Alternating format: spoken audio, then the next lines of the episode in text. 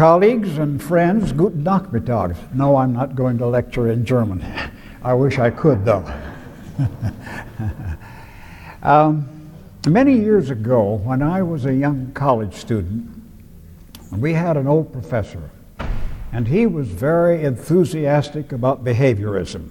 And he wanted to let us know that psychology was a science, and in fact, that it was going to be an exact science. And to prove that to us, he had one of us sit on the table here, and he took a rubber hammer and he hit the person right below the knee, and of course the knee jerked. And every time he hit, the knee jerked. He says, You see, the stimulus brings about the response, and that's what we have to do in psychology. All we have to do is figure out what's the right stimulus, we're going to get the right response. Well, that was very exciting to a young college uh, student. You know, now we're going to be able to cure crime and and uh, psychosis and the neuroses and everything else. All we have to do is figure out which are the stimuli that bring about the appropriate response. Well, after working with a number of people in counseling and therapy over the years, uh, somehow that idea got a little muddy. Um, the, here was the stimulus, but the response that came out wasn't always the one that was supposed to come out. It was something different. Even if the stimulus went in when the person was a child, why, uh, you couldn't predict the behavior just right. It was breaking down as a science. It seemed like something happens between the stimulus and the response that changes it so that when it comes out, it comes out in a different way than what you think it's going to come out. Well, I'm reminded of an old song back during those days, and uh, the picture on the front of the song was a very sturdy, round faced gentleman wearing lederhosen, and uh, he was a good Bavarian in an oompah band, and he was playing the big bass horn, you know, here. And uh, the music set in there, the music goes round and around, and it comes out here. And I got to thinking, you know, that's a little bit what happens here, isn't it? The stimulus goes round and round, and you push the first valve down and it comes out here. But the problem is we don't know who pushed the first valve down. We aren't pushing it. Somebody's pushing valves on the inside to make it come out the way it comes out. Well, I got to at that time, I got a little bit disillusioned with behavior therapy because I figured, well, it wasn't the exact science that they'd led me to believe that it was. And I looked around at other, sci- other uh, psychologies. Well, there were at least two others that tried to understand the round and round. Now, one of them was the cognitive therapists. Uh, you know, they, they would start out here and they would uh, trace it round and around. It's kind of, kind of like, you know, you see a rabbit over here, and you don't see him, and the next thing you know, here comes the rabbit out here. Well, how did the rabbit get from here to over here? Well, he went some kind of a way. And the cognitive therapist would then explain to the patient now, the reason you're depressed is because well, just because your, your boss fired you, discharged you from a job, doesn't mean you're worthless and that you're no good, but that's what you're telling yourself. Uh, that's just one boss, one job, and you shouldn't tell yourself those things, and then you won't be depressed anymore. So uh, they were kind of tracing around and round between presumably cause and effect, but it was all conscious. It was all on the surface. Well, the other group that was uh, uh, talking about the round and round were the psychoanalysts. And they said, well, uh, when the rabbit is here, he goes down and he comes up here. He goes through what's called unconscious processes. And I have to give Freud credit for having discovered unconscious processes, even though I, I can't go along with him on a lot of other things. He did find out that the round and round does go down and does come out. Well, uh, you know, uh, I got to thinking, well, if we're going to make a science out of this, we should be able to somehow trace cause and effect. We should be able to trace the round and round. Well, how can we get at this, which is unconscious down here? Well, there are some ways. Psychotics often show what's unconscious. Uh, you know, it's kind of like they got it all hanging out here on the surface. They're hallucinations and illusions. If you study them, you get some ideas as to why those hallucinations are there. And then, uh, as I found out later on when I was a military psychologist, uh, um, some uh, psychiatrists were using sodium amytal and sodium pentothal, and they would inject that, and then you could get at some of this unconscious material. And uh, hypnosis was another way that you could get at unconscious material. And then there were such things as slips of the tongue and posturals and so forth that if you were really careful, and maybe also if you studied dreams a lot, you could get to things of the unconscious. But the ones that seemed to be doing it the most at that time were the psychoanalysts. And I, uh, I found two basic interests in my whole career. One of them, I was interested in the round and round, the unconscious processes. And second, I would like to try to help devise a therapy they didn't take years and years to get somewhere. Uh, and that and was effective because a lot of the directives and the behavioral therapies didn't work for everybody. So uh, the next step that in that, I, I, read a lot of books. In fact, about that time, I read about I, I read and annotated about a thousand books in therapy, with all kinds of systems of therapy. You know, um, uh, and gestalt therapies and directive therapies and uh, uh, well, I won't go into them. There's 45 or 50 systems. In fact, I outlined them and made a book, uh, which uh, didn't sell very well, so I didn't get any money out of it. And uh, tried to outline the different systems of therapy as I saw it, but the psychoanalysts seemed to be onto something. Well, it was expensive, or but I decided, well, I'm going to get to trading in that. So I went into personal psychoanalysis, and I spent, uh, oh, probably three or more years in it. And you know, it's kind of expensive, three to five times a week, and go on and on. But I was very lucky in a sense. I got to work with a Dr. Eduardo Weiss, who had been president of the Rome Psychoanalytic Society and was one of Freud's closest friends over the years in that way. And I learned some things from him, but golly, it took a long time and it took a lot of money for what I learned. It wasn't very efficient, but I had to admit, well, yes, these folks can get at unconscious processes. They can do some tracing of the round and round, but can't we find better ways of doing that? So I might say I had already worked uh, in, uh, in hypnosis before, and uh, in fact, I worked at war neuroses and wrote a book on that too, which didn't sell very well. And uh, um, the uh, so when I went into analysis, my, my analytic daddy didn't approve of hypnosis, so I didn't do any hypnosis. Tell you the truth, during that period of time, I couldn't hypnotize anybody because he talked me out of it, you see, while I was in there.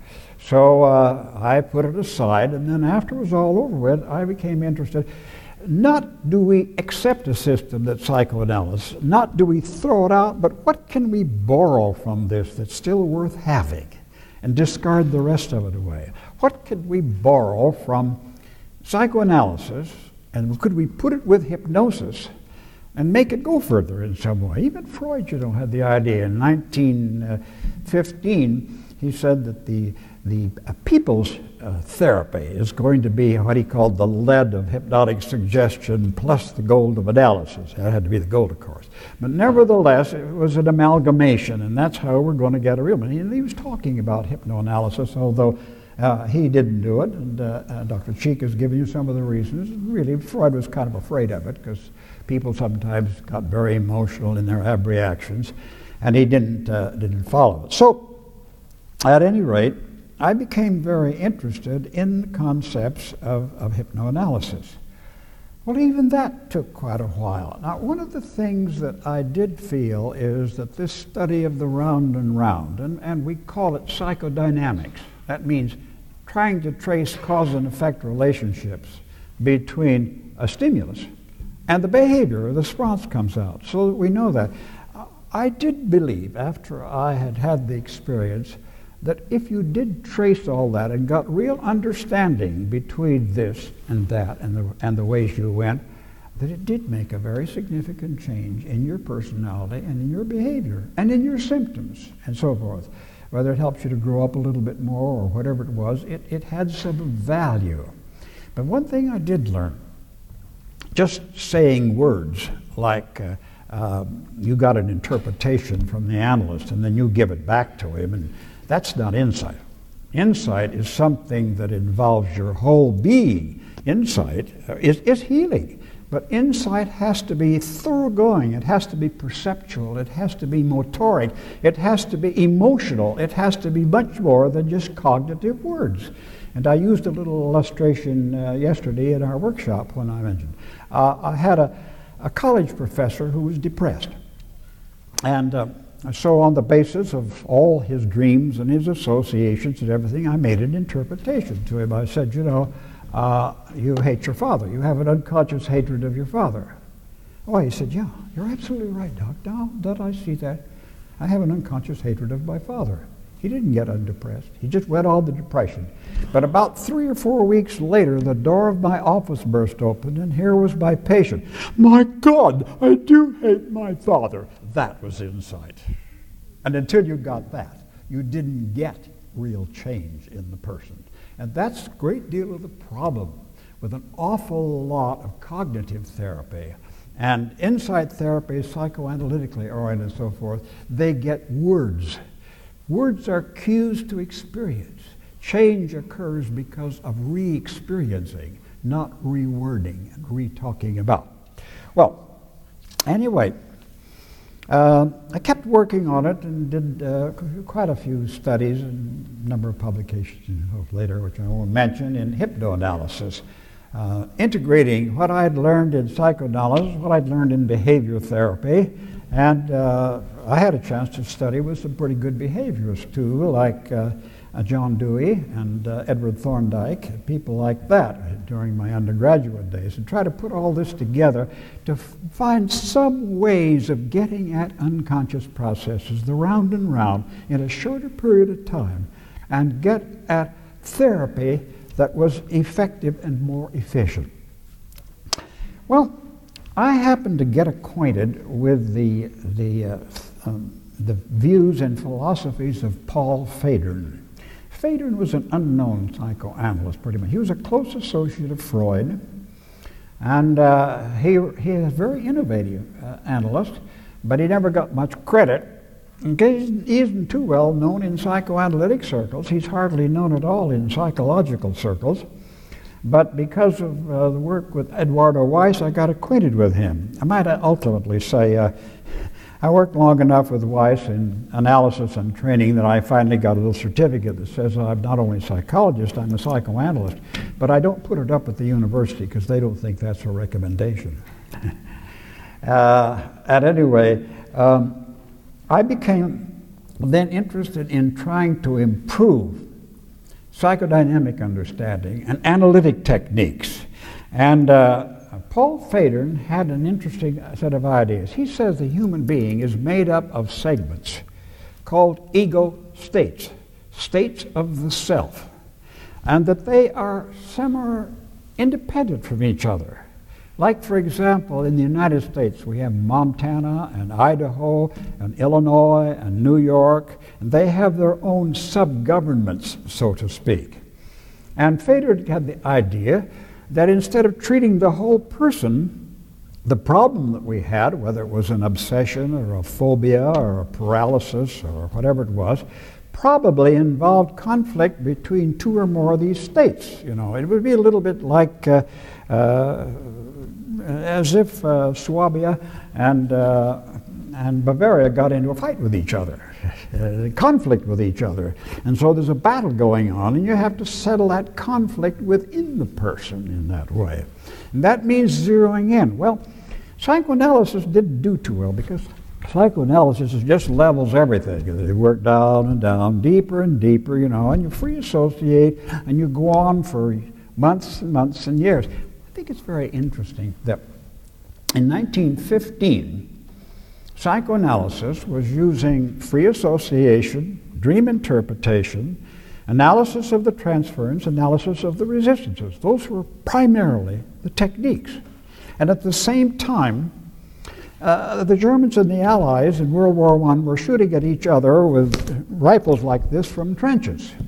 Now, many, many years later, listen, look to where the techniques of war have gone. Now we have atom bombs, we have airplanes, we have uh, uh, all kinds of fancy equipment. We could kill a thousand people, or we could only kill one people. All the tremendous advance in the techniques of war.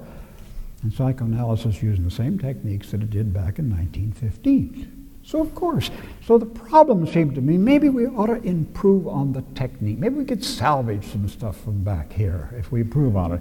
And that's where hypnosis seemed to offer the best way of salvaging. But then when Federn would come along and he said, uh, focus on a certain segment of the personality, then the conflicts between those segments, which he called ego states.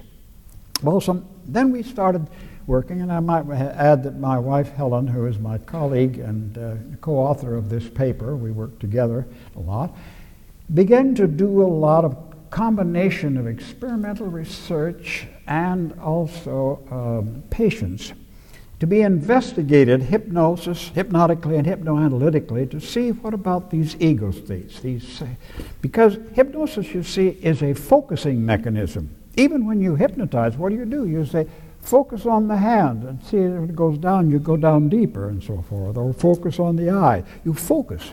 So if you got a map out here and you want to see what's going on in Bavaria and you got all Germany, well, you want to focus on Bavaria. So you, uh, the hypnosis is a way of focusing uh, the attention on that to allow you to study what goes on, how that particular state interacts with other states, and what effect it has on the whole. And so that's uh, what we call ego state therapy. An ego state could be defined simply as a body of behaviors and experiences, bound together by some common principle and separated from other states by boundaries that are more or less permeable. Uh, for example, one ego state might be everything that an individual experienced at the age of six. And by using hypnosis and hypnotic regression, we can take the person back to the age of six and we can explore how he got along with his parents, how he got along with the teacher, where were the traumas, where were the fights, and so forth. And that. Now, we don't do it perfectly. We know that when we regress somebody to an age like six or eight or ten, it's not exact. It's a kind of an area that's in that way. We don't have just only six year old experiences here, no others. We may have some four and five, we may have some eight and ten, but we have a kind of an area. And the hypnotic modality, the hypnoanalytic modality, gives us an opportunity to zero in where the problem is instead of doing like psychoanalysis and trying to dig everything off all over. So there's another way then that we can shorten the time. Now, uh, Ego state therapy, then, is an interesting uh, idea. We define it. Helen and I have been working and developing it for the last uh, 15, 20 years. Uh, ego state therapy is the, uh, the uh, what we do is we try to analyze the various ego states, the conflicts, so resolve the conflicts between the various ego states that constitute a, a, a, a, a unity of self the whole personality. In other words, we're trying to resolve the conflicts between these states here that are part of the whole self. In other words, let's face it, we're doing group therapy with one person. But instead of having five or six people sitting around in group therapy or family therapy, what we're doing is that we're activating this one with hypnosis, and then we're activating this one with hypnosis, and then we're activating that one. Now, that occurs rather naturally in some cases where the various ego states come out spontaneously. We call it multiple personality. But when we deal with normal individuals, we find they too have these same kinds of ego states, but you can't get at them except through hypnosis. They don't come out as in the true multiple personality. But what we did find is there's a kind of a continuum. Down here you have a, a mood. You feel different at a football game or a baseball game than you do at work.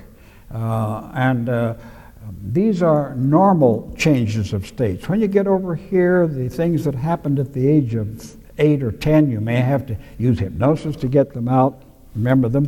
When you get up here, the ego states uh, uh, are very rigid, they're separated, but they come out spontaneously in a true multiple personality. The difference between a normal individual and a true multiple personality is like the normal individual is like Bavaria and Swabia. And uh, the true multiple personality is like East and West Germany when the Berlin Wall was up. You see what I mean? It's separated so that they, they, they can't get together these uh, and, and cooperate with each other. And there's clashes and fights between them.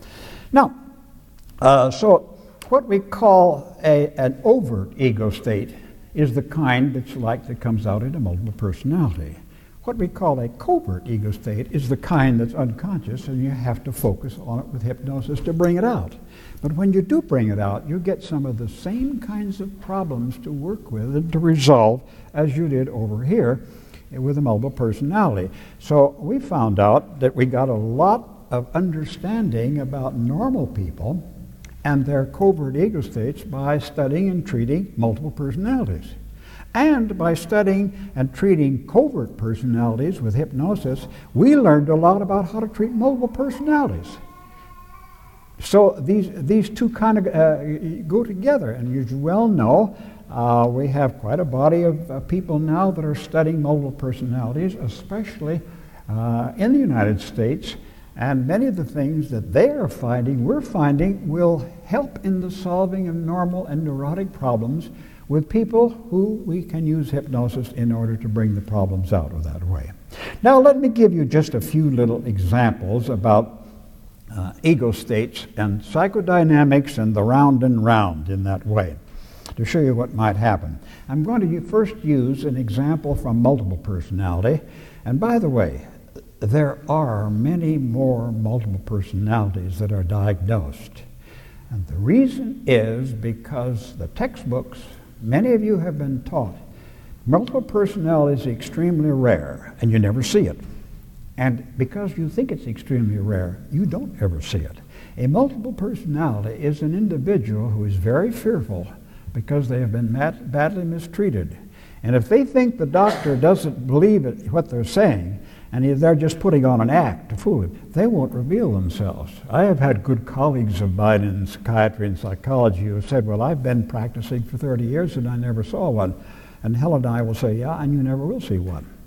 Because they themselves almost automatically cue to many people who come into their, their clinics uh, that they don't believe them, or they wouldn't believe them if they brought it out.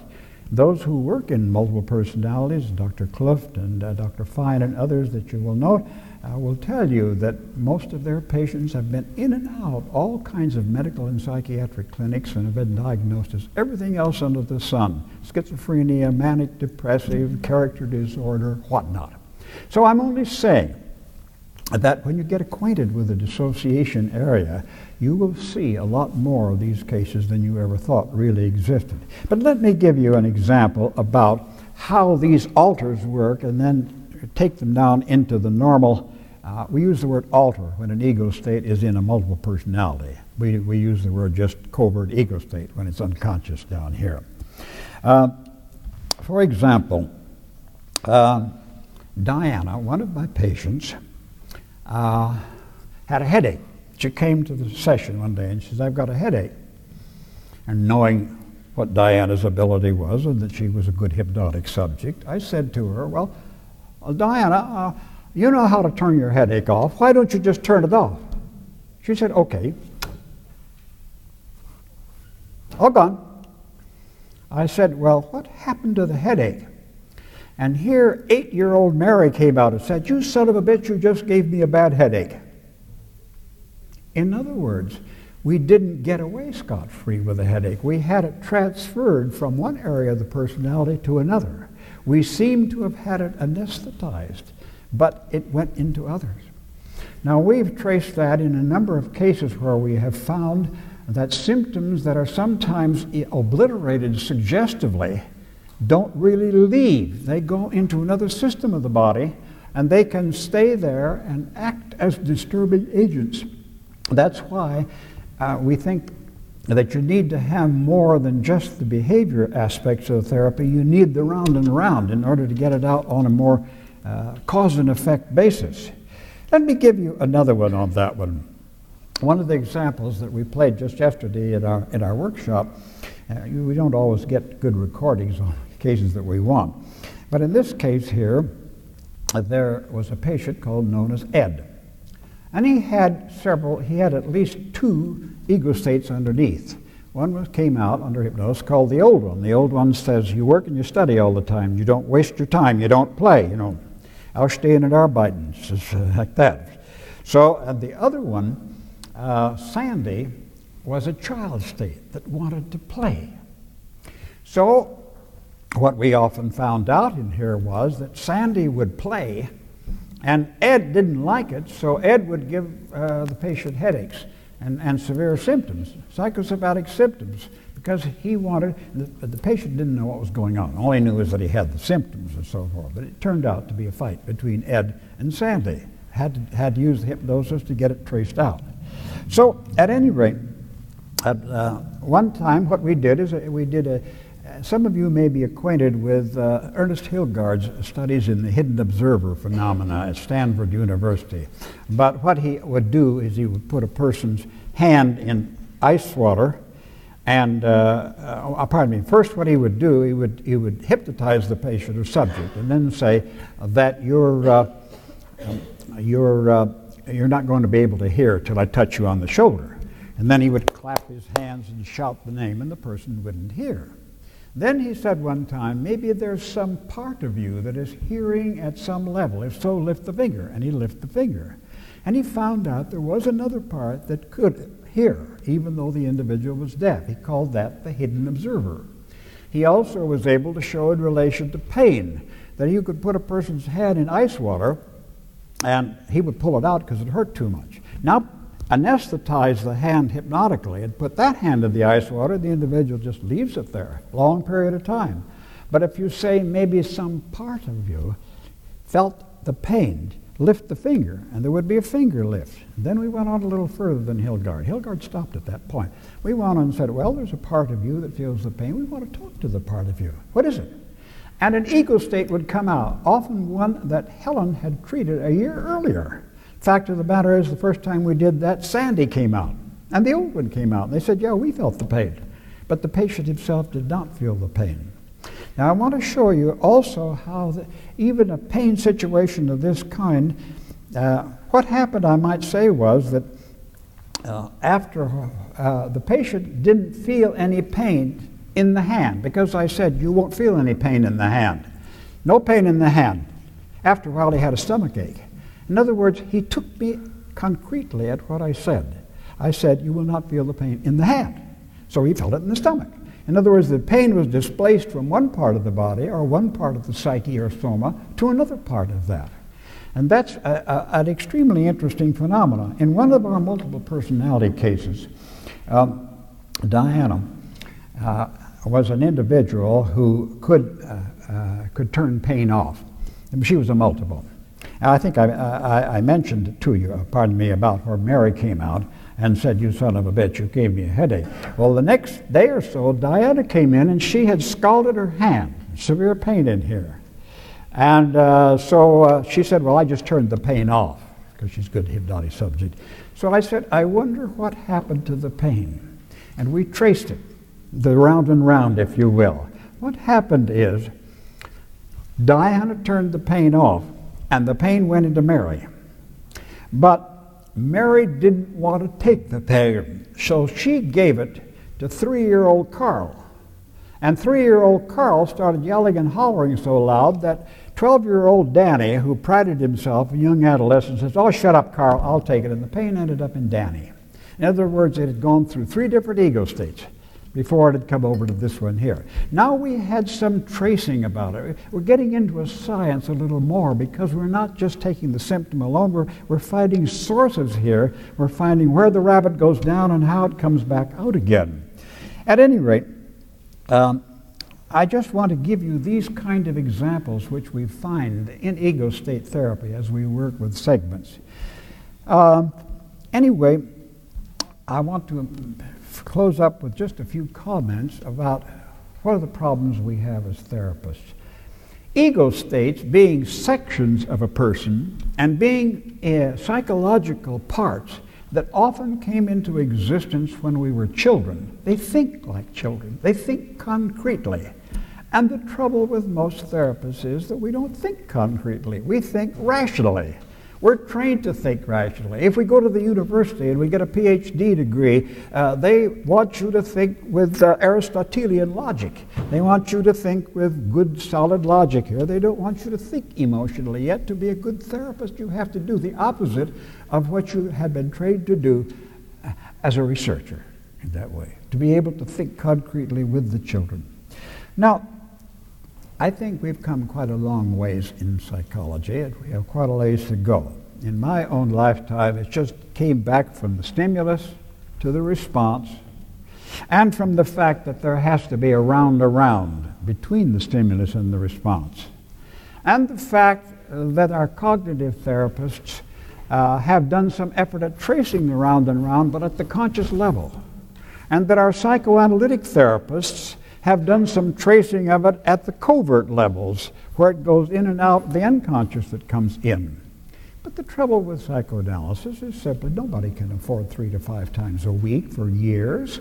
It's, it's, it's inefficient, but it does get at unconscious process. It does attempt to do st- uh, study psychodynamics. It does work for insight and understanding. And then, if we use and put it with hypnosis, now we've got a powerful tool that we can extract something from psychoanalysis that's worth saving, because the whole technique, in a sense, is not worth saving.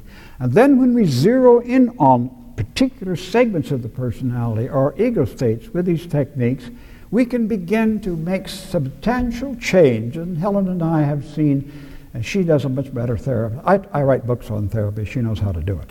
Uh, but uh, uh, we have uh, have noted many, many cases of people who have been in psychoanalysis two, three, four, five years, and she's worked intensely on weekends, usually 10 to 15 hours, and they resolved more in that period of time than they had in years of free association. But at any rate, um, we've, we, we've changed the possibilities. And so it seems to me that as we look to the future, there's a room for broadening of our therapies, for specializing in our therapies, for offering more possibilities, and with our research colleagues for turning some of those possibilities into probabilities. And therefore, I, for one, don't think that we are going to make uh, a, an exact science. And I guess not only do I think we're not going to go into an exact science, but uh, I hope we will not go into what my old professor thought psychology was becoming an exact science. Thank you.